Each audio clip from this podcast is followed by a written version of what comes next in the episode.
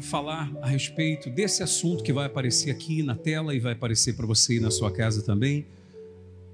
O porquê que muitas das vezes a fé não funciona. Porque todos têm fé. Quem tem fé? Dá um brado de vitória aí, por favor. Você tem fé. Eu também tenho fé. Mas por que às vezes a fé não funciona? Eu vou mostrar isso para você. E também quero falar, obviamente, o que fazer para que a fé venha funcionar, ou seja, para que possamos usufruir os benefícios da fé. Você sabe que nós somos justificados por Deus pela fé. Romanos 5 fala a esse respeito. Eu vou ler alguns versículos de Romanos 5 nessa manhã, mas eu quero, desde já, dar a resposta para você e nós vamos desenvolver esse assunto hoje. Por que, que muitas das vezes a fé não funciona? É porque ela tem sido apoiada em coisas mutáveis e não no imutável. Como assim, bispo? Enquanto eu apoiar a minha fé em coisas mutáveis, ou seja, no meu estado emocional, que hora vai estar bem, hora não vai estar. Não é verdade? Não é todo dia que você está 100%. Concorda comigo? Você é ser humano como eu. Não é todo dia que o seu emocional está 100%. Tem dia que você, às vezes, está um tanto quanto triste por alguma coisa que aconteceu. É ou não é verdade? Alguma decepção.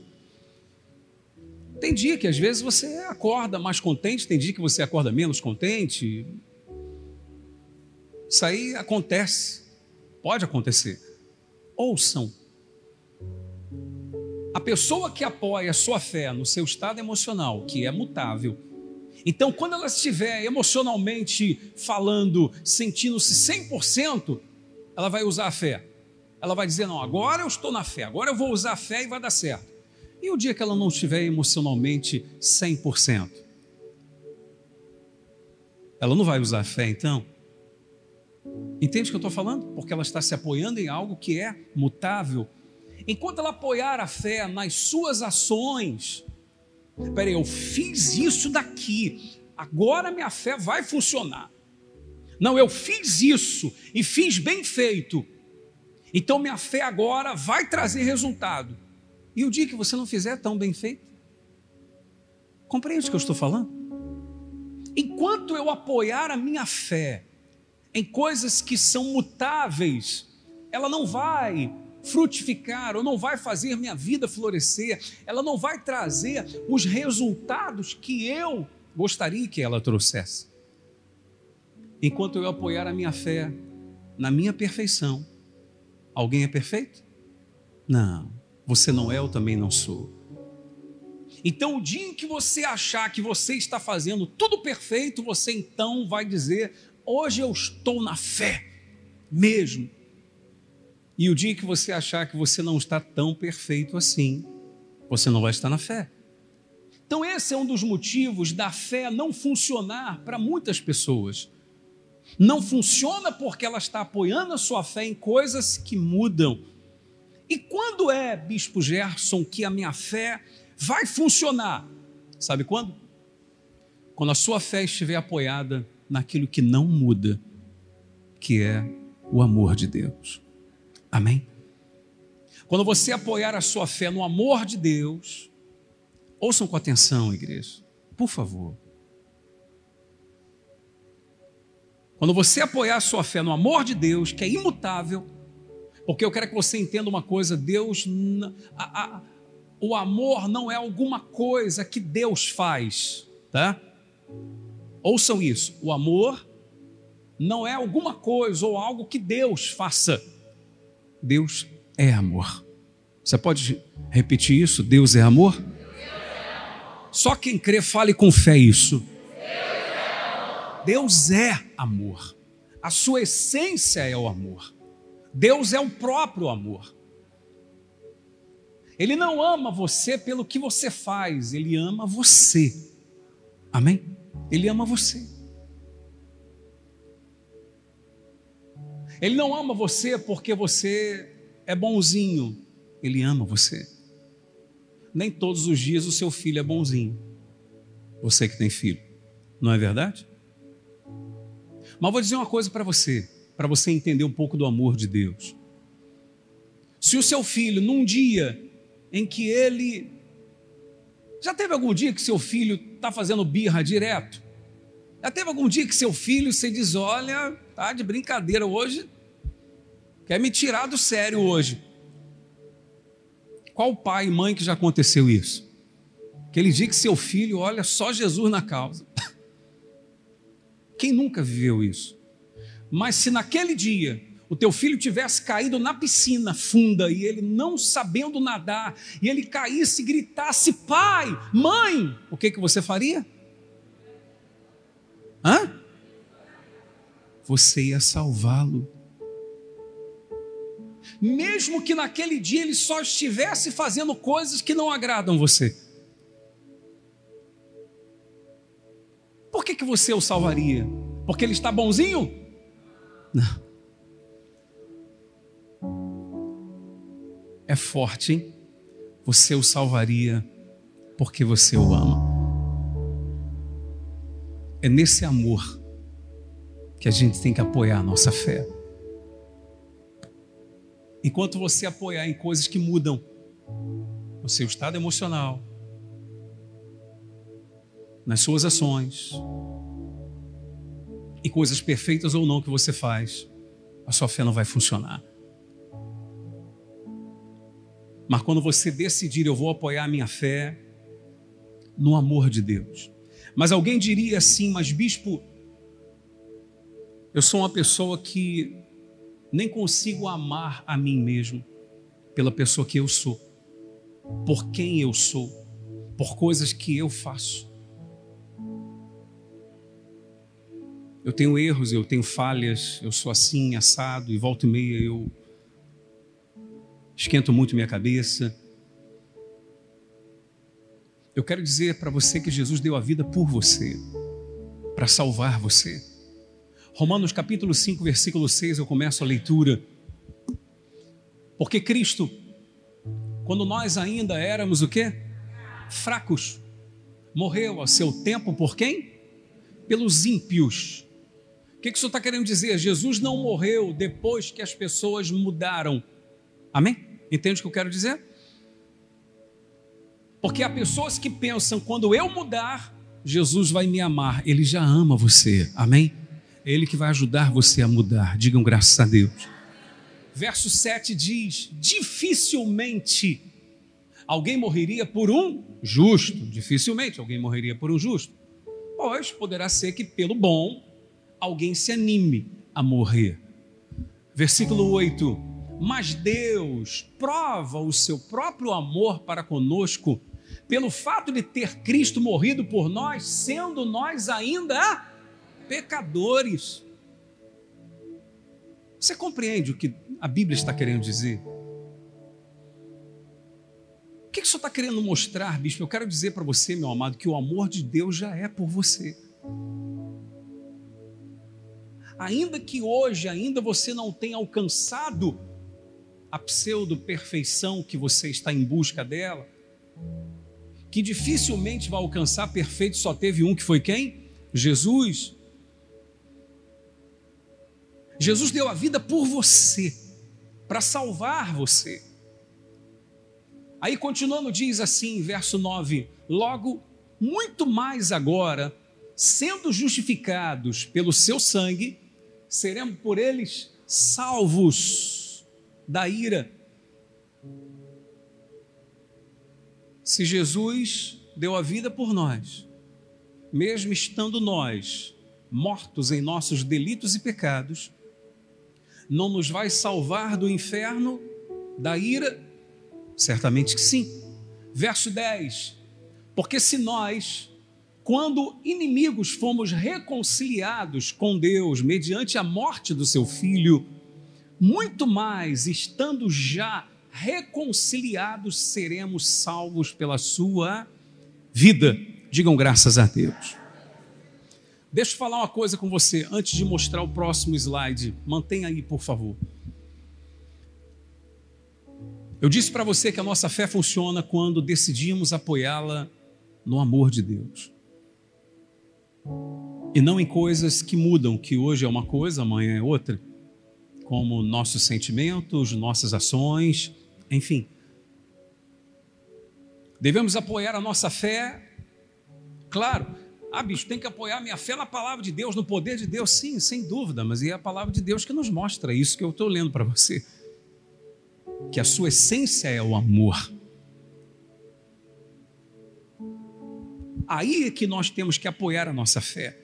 Ouça, quando a pessoa decide aceitar o amor de Jesus por ela, queria que todos os servos prestassem atenção, todo o povo, toda a igreja, para você aprender uma coisa muito importante. Quando você decide aceitar ou ter consciência do amor de Jesus por você, uma transformação acontece no seu íntimo. Há pessoas que a transformação ainda não aconteceu dentro delas porque elas estão apoiadas exatamente nas suas ações. Porque eu pergunto: quem volta e meia aqui não falha? Eu não estou falando de viver no pecado, não, pessoal. Viver no pecado é outra coisa. Quem de nós, volta e meia, não falha, de sorte que você diga assim: Poxa, não era para eu ter feito assim? Não é verdade? Não era para eu ter procedido dessa forma. Por que, que eu agi assim? Por que, que eu procedi desse jeito? Poxa, não era. E você fica triste consigo mesmo. Não é verdade? Mas quando você decide aceitar, receber o amor de Jesus por você, você se liberta. Você se liberta do pecado. Você fica livre do pecado. Eles não mais te dominam porque você entende o amor tão grande de Deus por você que o pecado não traz mais prazer para você. E você não quer mais aquilo. Você não precisa mais daquilo. Por quê? Porque antes aquilo meio que parecia preencher um vazio que há dentro de você. Mas quando você se conscientiza do amor de Jesus por você, quando você recebe de fato e aceita que Jesus ama você, de fato, você consegue se livrar do pecado. Você não quer mais entristecer ao Senhor, aquele que te chamou, aquele que te resgatou. Porque o amor dele preencheu você. Então, aquele vazio que a pessoa preenchia, quer com drogas, com bebida, com prostituição e outras coisas mais, esse vazio que existia já foi preenchido. Porque todo ser humano, você já deve ter ouvido falar isso em outras mensagens nossas também, enfim, Todo ser humano tem um espaço dentro dele que nada se encaixa ali. Ele pode tentar colocar qualquer coisa ali que não vai encaixar. Só o amor de Deus encaixa. Só Deus encaixa ali. Enquanto ela não coloca Deus ali, ela é uma pessoa que vive em busca de coisas para que possam satisfazer aos seus desejos, em busca de coisas para que ela possa ter a sensação de bem-estar, a sensação de que ela está preenchida de que ela está feliz, no fundo não está. Eu estou falando isso para você. E talvez você esteja dizendo assim, bispo, eu sei que Jesus deu a vida por nós. Mas você de repente não consegue compreender que o que Jesus fez na cruz foi por você, particularmente por você. Aí você vai dizer: não, bispo, por mim não é possível. Talvez você seja uma pessoa que, devido a coisas que você fez, você seja capaz de pensar assim: bicho, se só existisse eu na face da terra, Jesus seria capaz de dar a vida por mim? Eu quero dizer que sim. Tanto é verdadeiro isso, meu amado, que eu vou mostrar para você o que Jesus é capaz de fazer por uma pessoa. Uma pessoa. Ouçam. Não abra a sua Bíblia agora onde eu vou falar, não procure aí no seu telefone, na Bíblia, no seu, enfim, no seu smartphone. Você que está em casa também não. Você só anota e depois você leia. Depois você leia o capítulo 4 do Evangelho de João. Eu estou lendo novamente o Evangelho de João, que é maravilhoso. Capítulo 4 do Evangelho de João mostra que Jesus ele passa por uma aldeia de samaritanos, um lugar chamado Sicar, onde estava o poço de Jacó. Jesus chega ali com seus discípulos e fica só ele, e os seus discípulos vão em busca de, de alimentos e tal. Fica Jesus sozinho e de repente vem uma mulher samaritana. Ouçam, uma mulher samaritana. Jesus era judeu. Jesus vira para aquela mulher e diz assim: mulher, pegue água para mim, por favor. Me dê água para que eu beba. A mulher olha para Jesus e fala assim: vem cá, você, você perdeu a noção? Você é judeu, eu sou samaritana, você não percebeu isso não? Judeu não se dava com o samaritano e vice-versa. Amém? Judeu não se dava com o samaritano. Jesus começa a quebrar ali, logo de cara, dois paradigmas. Como assim, bispo? Ele quebra a questão cultural e religiosa. Ele quebra a barreira da religião. Porque a religião cria muitas das vezes barreiras dentro da pessoa. Jesus começa a mostrar exatamente a essência de Deus, que ama a todos. Amém? Que veio dar oportunidade a todos. Jesus não veio dar oportunidade somente a um grupo de pessoas, mas a todas as pessoas. Assim já estava profetizado por Isaías, o profeta. Jesus quebra então a barreira da religião ali. Judeu, samaritano não se falavam, não se davam. Jesus põe isso por terra. Eu vou falar com essa mulher. Ela é uma alma. Amém? Quantas vezes o cristão, por se achar melhor, ele não fala com algumas pessoas? Não é verdade? Não, eu sou de Deus, fulano não é. E esse era o problema dos judeus. Fulano é samaritano, fulano não presta. Eu sou judeu. E Jesus fala com aquela mulher. E eu vou mostrar para você que tipo, de, que tipo de mulher era. O segundo paradigma que Jesus quebra é um homem sozinho falando com uma mulher. Isso para a época, absurdo. Entende? Isso para a época, um absurdo. Os discípulos não estavam ali, Jesus estava só com a mulher. Os discípulos podiam, poderiam chegar a qualquer momento e olhar aquilo, como depois chegaram e olharam e ficaram meio acima, não ousaram perguntar a Jesus: por que, que o senhor está falando com ela? Ela é samaritana. Por que, que o senhor está falando com uma mulher sozinho? Que absurdo! Eles não perguntaram isso. Aquela mulher, meu amado, começa a dar atenção a Jesus. Mas ela estava tão ferida, tão ferida que ela dá umas umas pancadas, digamos assim, na palavra em Jesus. Porque Jesus pede água para ela e ela diz: Não, mas você, você é judeu, eu sou samaritana. E Jesus fala: Poxa, se você soubesse quem está falando contigo, você me pediria água e eu daria para você de graça água viva e ela seria dentro de você uma fonte a jorrar para a vida eterna. E a mulher fala, mas como é que o senhor vai pegar água? O senhor não tem nem. O poço é fundo, o senhor não tem nada para tirar água. E Jesus começa a mostrar: não estou falando dessa água, estou falando de uma água que você tem sede. E Jesus vira para a mulher e diz assim: chama o seu marido e vem aqui com ele. A mulher abaixa a cabeça e diz para Jesus assim: Eu não tenho marido. Eu não tenho marido.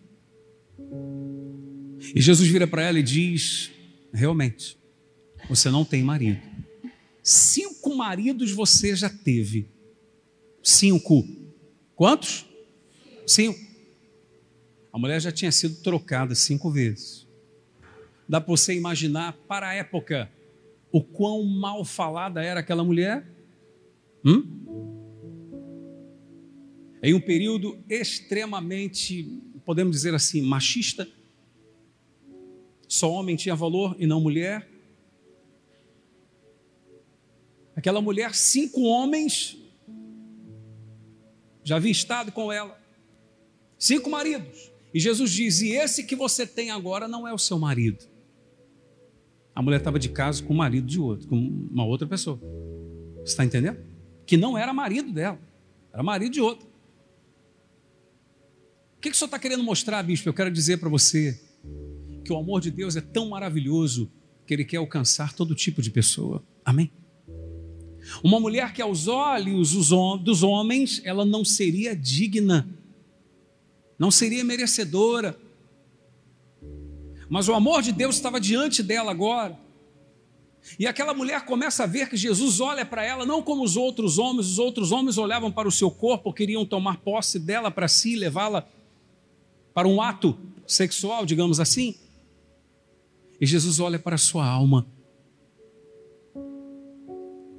Nenhum homem se dirigiria àquela mulher, porque sabendo quem ela era, primeiro pelo período, homem falar sozinho com mulher jamais, mas sabendo então do histórico daquela mulher, quantos homens aquela mulher não já tinha tido?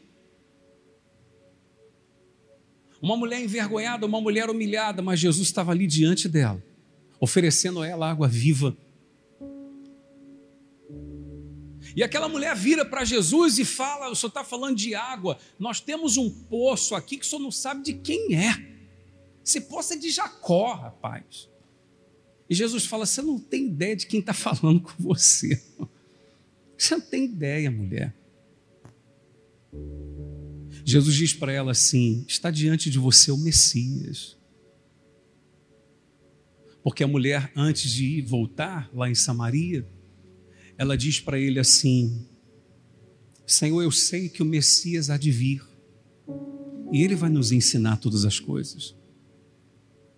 Eu quero dizer para você que Jesus conhece o coração das pessoas. No fundo, no fundo, havia dentro daquela mulher um desejo de conhecer um dia quem? O Messias. E Jesus se revela para ela. Jesus está diante de você, mulher, o Messias. Eu sou o Salvador que Deus enviou esse mundo para salvar.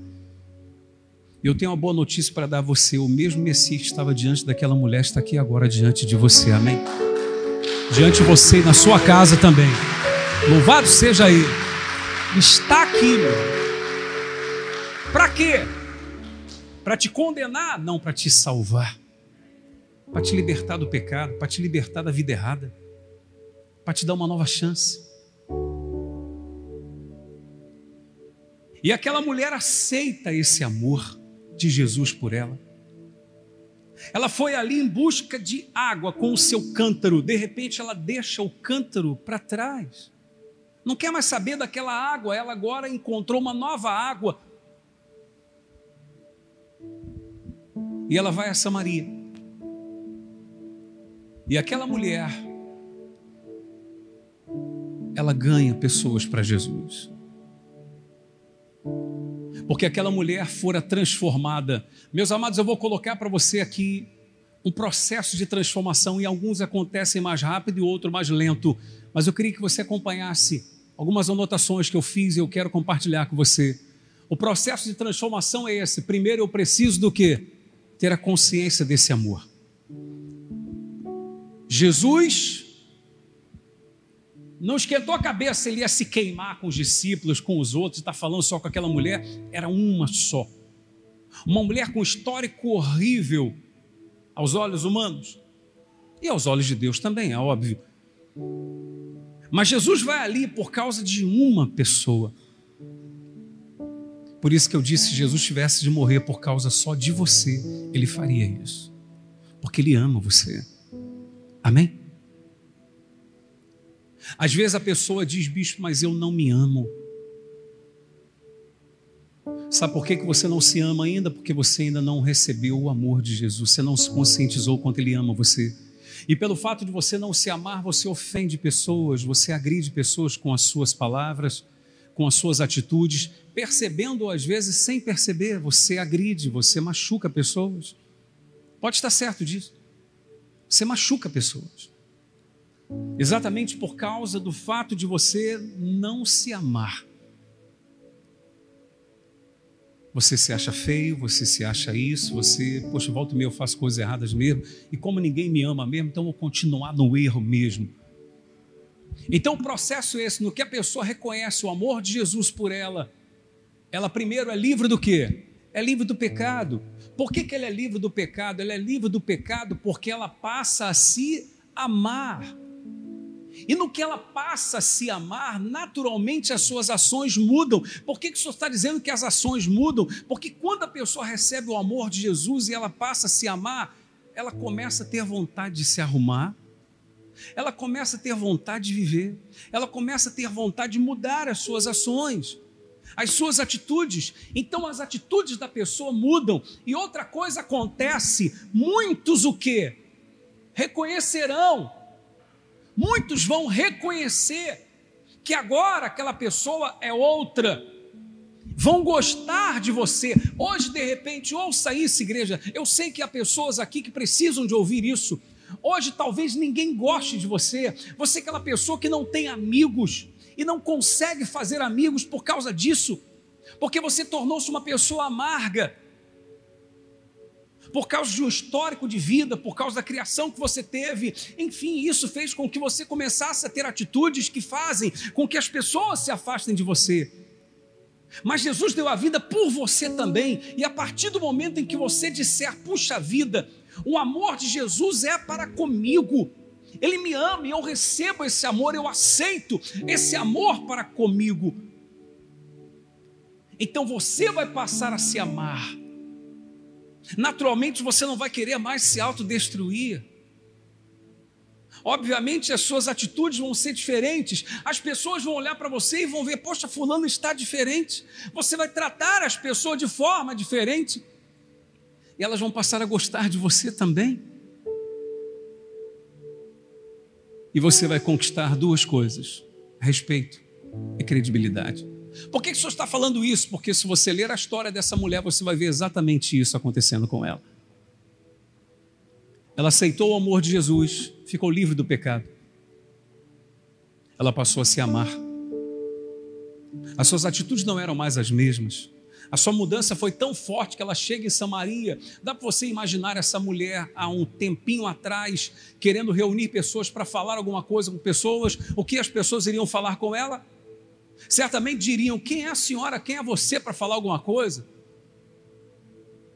Está aí de caso com o marido de outra, já teve cinco maridos já, e fora outros casos aí que já deve ter tido. Você está entendendo o que eu estou falando? Quem é você para falar alguma coisa para a gente? Agora não, meu amado, aquela mulher volta em Samaria, e uma multidão vem com ela até onde estava Jesus. Eu quero que você entenda uma coisa. O sofrimento que você viveu ou que você de repente está vivendo hoje, ele tem um propósito. Aquela mulher sofreu muito. Ela recebe o amor de Deus. Ela é transformada por Jesus e agora ela fala numa cidade e todo mundo dá ouvidos a ela. E vai até Jesus. Uma mulher que até então não era respeitada, agora todo mundo tem respeito com ela. Porque entenda uma coisa: o que faz as pessoas respeitarem você são os resultados da sua vida. Quando você não tem resultado, ninguém te respeita, não é assim? O mundo é assim. Aquela mulher chega com o resultado, quem olha para ela diz: ela não é a mesma mulher. Alguma coisa aconteceu com ela. Eu quero que você entenda: o dia que você mudar, a sua família muda. O dia que você mudar, o seu marido muda. Ele se converte. O dia que você mudar, a sua esposa se converte. O dia que você mudar, seus pais vão olhar de forma diferente para você e vice-versa. Pessoas que conhecem você vão querer saber o que você fez e vão querer vir aonde você vem, por causa da transformação em você. E quando você falar, você vai ter crédito, vai ser respeitado. E é o que aconteceu com essa mulher. A mulher, por ela ter aceitado o amor de Jesus, ela passou a se amar. E ela agora passa a ser outra pessoa. Deus faz com que você nos assista agora, ou que você esteja aqui, para que você receba esse amor na sua vida e apoie a sua fé nesse amor, porque esse amor não muda. Amém? Aquela mulher, uma vez livre por Jesus, agora ela estava habilitada para falar de forma ousada, usar a sua fé diante das pessoas. E acontece uma revolução em Samaria por causa de uma pessoa. Eu quero dizer para você que o que hoje você de repente está vivendo, ou coisa que você viveu na sua vida, serão simplesmente para servir de testemunho para você ajudar a outras pessoas em breve. Porque Jesus vai fazer uma obra tão maravilhosa em você, meu amado, que pessoas vão reconhecer e você vai poder falar: Eu vivi isso que você está vivendo. Elas vão te dar ouvidos e vão ser ganhas para a glória de Deus. Amém, igreja? Pode estar certo disso, meu amor.